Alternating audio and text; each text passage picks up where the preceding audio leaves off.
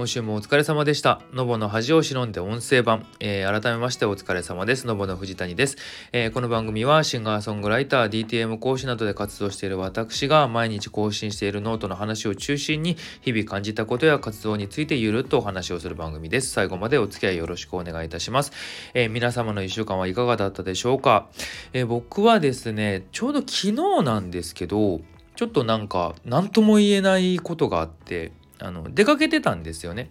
であの予定とかも終わって帰るってなった時にこう普通にお道路沿いを歩いていたんですよ帰り道でね。で普通にそのマンションがあって自分家じゃないですよ人ん家のマンションがあってよく窓ベランダとかも低くて窓が見えるようなところってあるじゃないですか。もちろんあのカーテンとか閉まってて中は見えないように皆さんしてるんですけど。でそこでこう何気なくパッてこうその窓のところを見たらあの虫ですわ。あの伏せ字にすると G ですわ。が歩いてるのが見えてあの例えば自分家とかこうお邪魔した先その人ん家とかでも上がったところで中でそういうのと遭遇するっていうのは別にない話じゃないと思うんですけどそのたまたま通りかかって自分が中にいるわけでもないお家の窓のところで G が結構活発に動いてんのを見てしまったんですよね。で結局部外者だし他人だからあいるって思ってもこう何かをすることはできないわけですよ。であのいつか家主さんとそいつが遭遇して起きるであろう不幸な出来事それがね昨日中なのかまた後日になるかわからないんですけど何かそういうことが起きる可能性だけをその時知ってるのが自分だけっていう経験をしてなんだこれはって思いながらあの昨日ちょっとそのことで頭がいっぱいになって今日絶対これ喋ろうと思って帰ってきたんですけど何かそういう何とも言えない経験をしたことが皆様あるでしょうか？なんかあったら聞かせてほしいなと思いました。っていうところで今日も始めていきましょう。よろしくお願いいたします。という感じです。じゃあ最初からえっ、と今日あれ今日何回目？あこれ見れば分かるか。えっ、と7月9日の日記いっていきましょう。えっ、とまずはいつも通り告知。あ今日20回目だ。20回目によりこんな話してる。はい、よろしくお願いします。今日で20回目ですね。次じゃあね、えー、30目指し、30いったら40目指し、ね、続けていこうと思いますのでよろしくお願いします。えー、最初の日記、えーと、まだまだ続きます。気がつけばの話。えっとですね、僕このノートの話を中心にっていう、こうやってラジオやらせてもらってるじゃないですか。でこのノート自体はあの本当に毎日更新をずっと続けていてあのもうね1,000日を超えてるんですよ。うん、であのノートってそういうカウントの機能があるんですよ。こう毎日更新とかしてて投稿ってこうボタンを押すとあの何日目更新おおめでとうございますかな？お疲れ様でしたかな？そんな感じのでが出るんですね。で出るので94050ぐらいまでは数えられてたんですよ。なんだけど、あのー、やっぱ日付とかが変わるとその要は連続で何日ですっていうカウントの仕方だから日付とかが変わるとそこのカウントがリセットされちゃうんですよね。でいつもだいたい日付が変わってからその日の分例えばこれで言うと,、えーと、7月9日の日記を日付が変わって10日の午前0時とか1時とかそれぐらい、まあ、この日は2時でしたけどとかに更新するみたいなやり方を僕はいつもしてるんですよ。だけどその大晦日とかあのお正月のところだけはさすがに1月1日の例えばなんだろうな1月1日の午前0時1時とかにあの大晦日の日記を上げるとかおかしいじゃんと思ってその何て言うのちゃんと日付が変わる前に書いてたんですよね。っていうのをやっててああ今年はあれか全部12時前に更新しなきゃいけないのかって自分で思いながらやってたんですけど途中でやっぱりこうちょっといろんな事情で日付をまたいでしまったんですよね。そしたらそこでリセットされちゃってそっからあのなんだろうな何日連続だったかが分かんなくなっちゃってその辺のねにこともねそのリセットされちゃったぐらいの時期に実はノートに書いてるんですけど。なので、あの、多分ね、かなり前にね、1000日超えてるんですけど、もはやいつ超えたか本当に分かんなくなっちゃってて。っていうことがあったんです。まあねその時にねあの書いたんですけどちょっと1,000日って目標だったりはしたんですよ。900超えたあたりからやっぱ1000ってきりいいじゃないですか。だからそこ目指そうと思ってこう続けてたのあったんですよね。でそれでやめる気はもちろんなかったんですけどただなんか下手にそういう明確な目標じゃないけど数値が見えてて超えたっていうのが見えちゃうとなんとなくそこで気が抜けそうな気もしたのでそういう意味で言うとまあ何ていうのリセットして分かんなくなっちゃってよかったかなっていうところもあったりはするんですけどね。なので、まあ、これの日記もだからその1000日超えてると思うんだよねみたいな日記は結構前に書こうと思ったんだけどいろいろなんかタイミング逃したりとかねまあ他に書くべきネタがあったりとかいろんなのでこう超えてしまったんですけどなんだかんだで1000日を超えているというような状態です。でねもともとこれって何でやったかっていうとあの僕一人でこう曲書いたり歌詞書いたりするんですけどそのそれぞれやっぱ当たり前なんですけど使う脳みそが違うんですよね。なので例えば曲作るぜっつって作曲の方にわーって集中しててよしある程度蹴りついたから歌詞書こうと思って歌詞ってなった時にそれまでの頭使ってないとこの言葉出てこない出てこないはちょっと言い過ぎなんだけどちょっとやっぱ気持ちが入るまで時間がかかっちゃったりするんですよね。でそれって効率悪いなと思ってでなんか常にこう文章を書くというかこの頭の中にある言葉をこう言語化するっていうのを日常的に習慣にしといた方がいいなと思ってっていうのでこうやって始めたのをなんとなく続けててもう習慣化しちゃっててやらないとちょっと気持ち悪いみたいになってるっていうのが実は背景だったりするんですよね。うん、なんかじゃあ歌詞書けばいいのにってね今日なんかこれ読み返しながら思ったんだけど。まあまあまあまあって言いながら。で最初の方は結構思ったこととかなんか詩的なことも書いたりはしてたんですがなんかそれも1,000日を超えるといろいろ考え方も変わったりあの何同じことを書けないからねこうずっとこう言葉をあれしたりとか考えていく中でどんどんなんか日記ほんとただの日記じゃないけどその時思ってることとかその日やったこととかを書くようになっちゃっててなんか変わっていくなと思って。結構なんかプライベートのこととか自分の内面を書いてるようでいてよそ行きの言葉みたいな感じのが結構ね初期は多かったんですよね。思ったことをはっきり言わないとかなんかそれっぽいことをこう書いてみようみたいなことを結構してたことが多いんですけど最近は本当にリアルだなと思いながら本当になんか極端な話あのカレー食べて美味しかったぐらいなノリのことを書いてるようなものが増えたのがいいのか悪いのかわからないけど、うん、その時感じてること思ってることやってることをそのなんだろうなちゃんと書けばもっと長い文章になるんですけどそれをこうなんかメモ書き程度にねちょっとしか書いてないからあれなんですけど結構書いていること自体は生々しくなっているなっていう気はするんですが皆様がどう感じているかとあのそれがどうしたってなっちゃったちょっとあれなんですけどそんな感じで続けているので、まあ、これからも続いていくと思うので是非是非よろしくお願いしますっていうご挨拶ですね。うん、っていう感じでした。次えっ、ー、とね強化したいのの話。今あの手持ちの音源自分がねこう持ってる制作するためにこう使ってるこのいろんな音楽器の音とかこうそういう音が入ってるソフトとかあと家で家の制作環境とかがちょっとね不満が出てきててそのなんだろうな足りないなって思ったりとかちょっとこうランクアップしたいなみたいなものが結構増えてきててちょっとそういうなんだろうな設備投資をしたいなっていう気持ちがいっぱいっていう話。あのー、前回のラジオの時にちょっと言ったんですけどその例えば時間とお金って自分で作ろうとしなきゃ作れないよみたいなところにもちょっとつながってくるんですけどやっぱりこうそうやってねこうなんだろうな。今やってること以上のことをしようと思った時にやっぱり環境だったりとか道具っていうのもすごく大事だったりはするのでその辺をこう後回しにしてたりとかごまかしてどうにかなるものではないっていうところがいくつかあるのでその辺をねより変えていきたいななんて思ったっていうところ特に音楽で言うとリズム系の楽器とかあの今別になんだろうな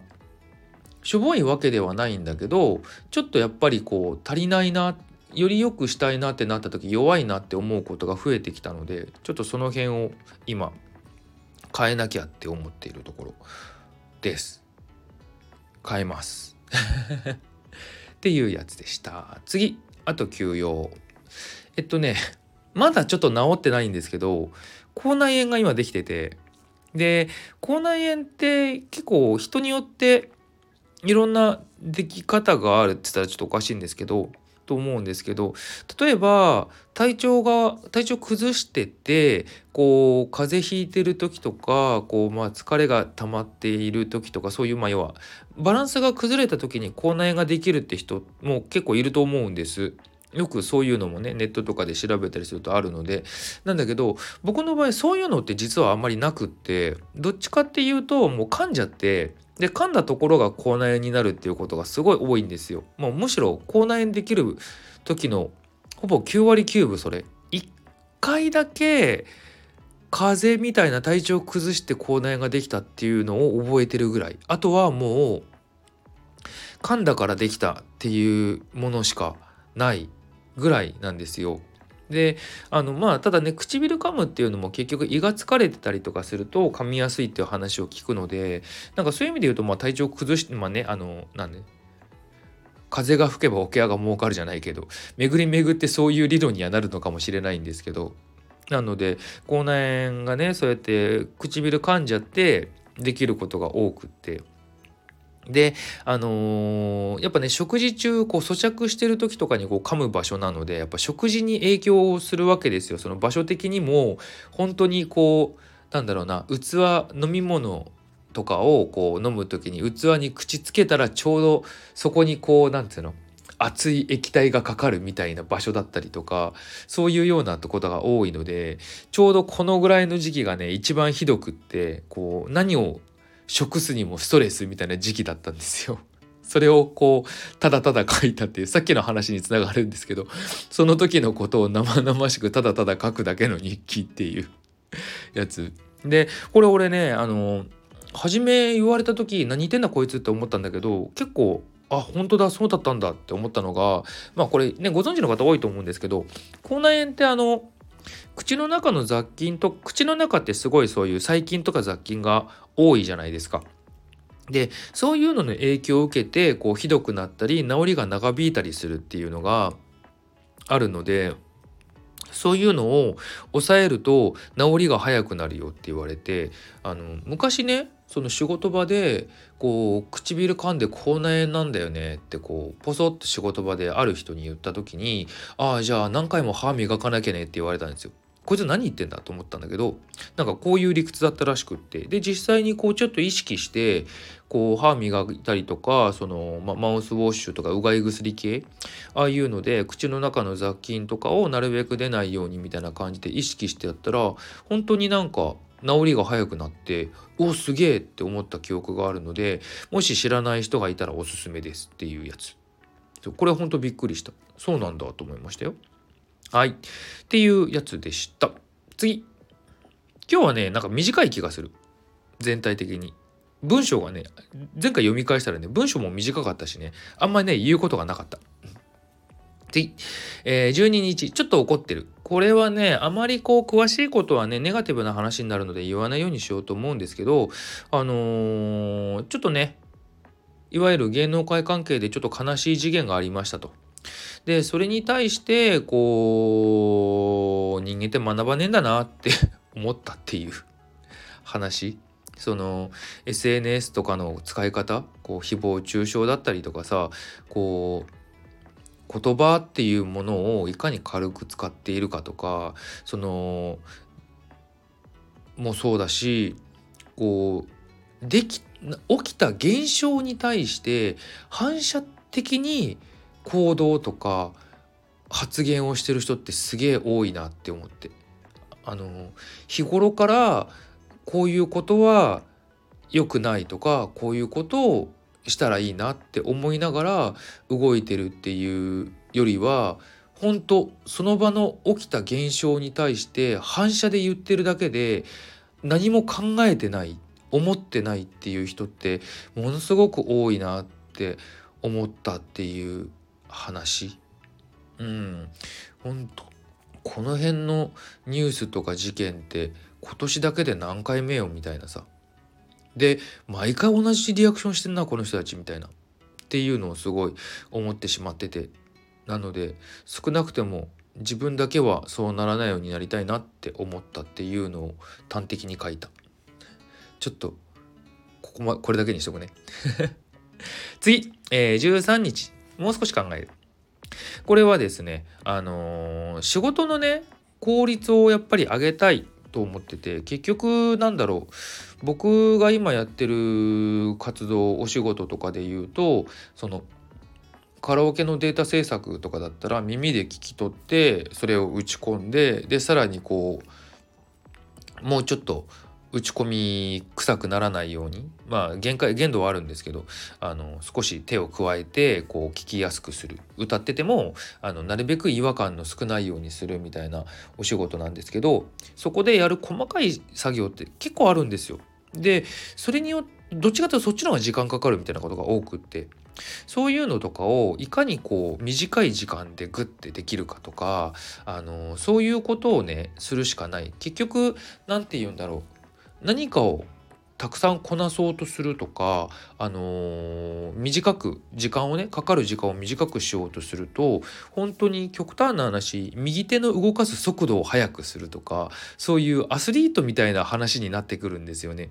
なのでそういう時にこう結構ね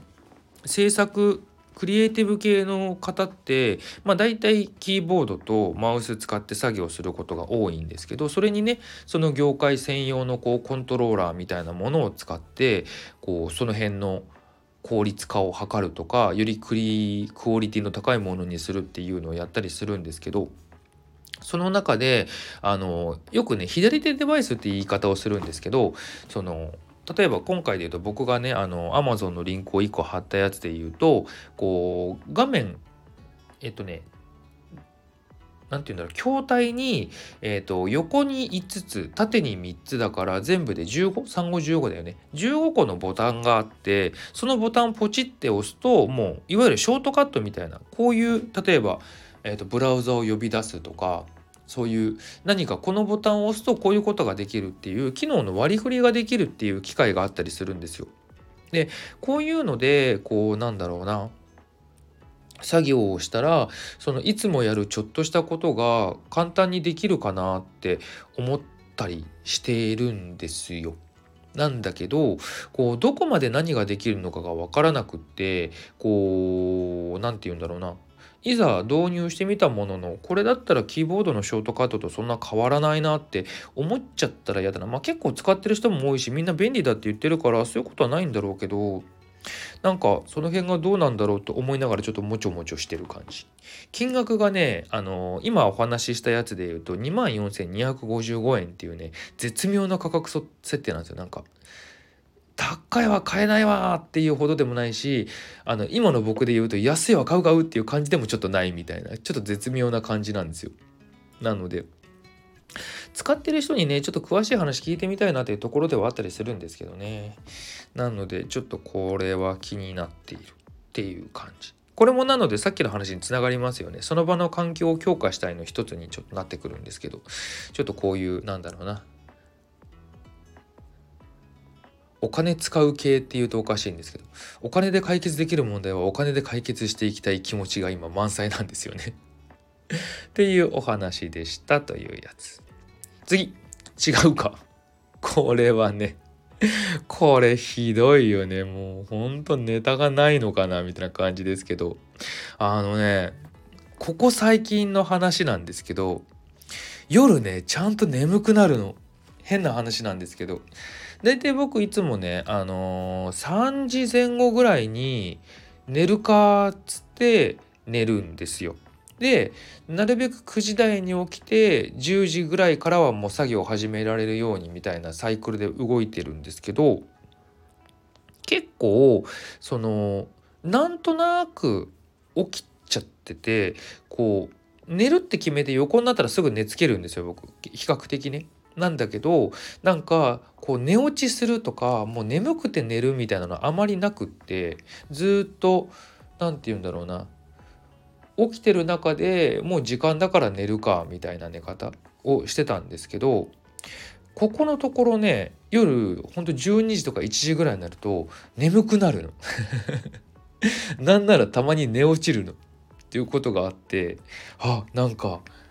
健康的って思ったっていうだけの話。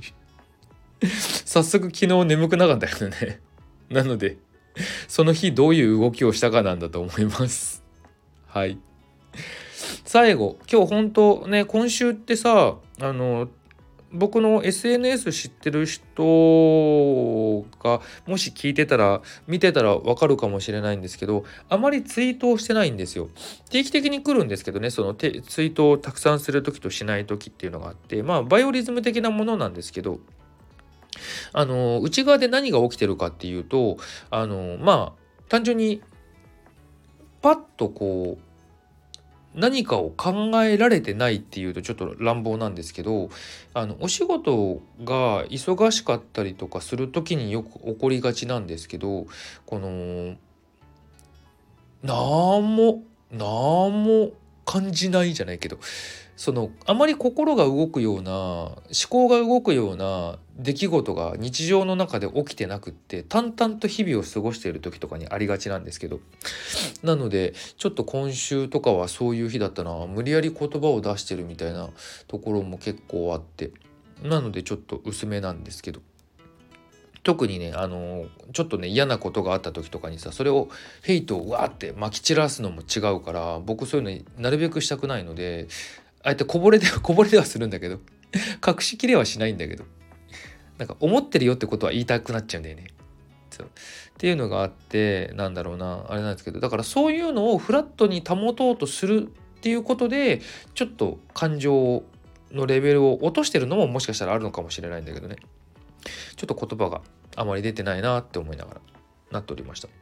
で次大事なよねの話。13日昨日15日か。昨日の話ですね。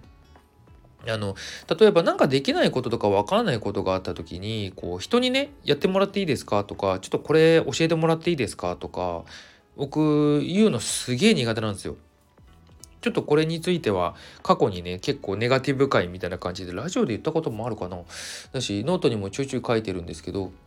ちょっとねあの子供の頃育った環境でこうそういう別になんだろう僕は一般家庭であの親も両方いてあの比較的普通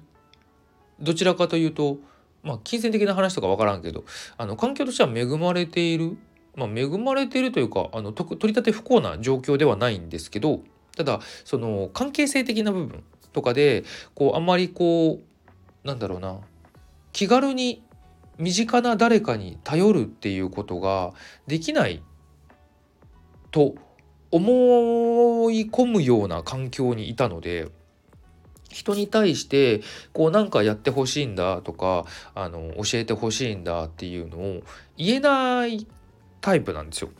なのでまああとは一人で何かをやりたがっちゃうっていうのもあるんだけどねこう昔で言うと本当に曲作るもそうだし、えーと、アートワークそのジャケットだったりとかそのライブのチラシとかもそうだしミュージックビデオとかもそうだしそういう自分のクリエイティブに関わるものは全部自分でやりたいって思ってたりもしたぐらい。まそれはあの頼れないというか自分でやりたいだったんですけど。ただそれを超えてとかそれ以上の何かしたいなっていう時もこう人に何かをねやってほしいんだとか助けてほしいとか言えないタイプだったんですよ。なんか甘えだとも思っちゃってたし。だから自分でできることはどんどんやるんだけど自分でできないものに関してはできないまま終わってたんですよね。そのできる人に頼むっていうのがないから。でそうするとやっぱ限界もあるし自分以上のことってできないじゃないですか。今も話したようにできることはやるけどできないことはやらないってなってるから。なのでちょっとこれから自分がやっていきたいなっていうこととかそういうもののを見た時にこれはいかんなってなってて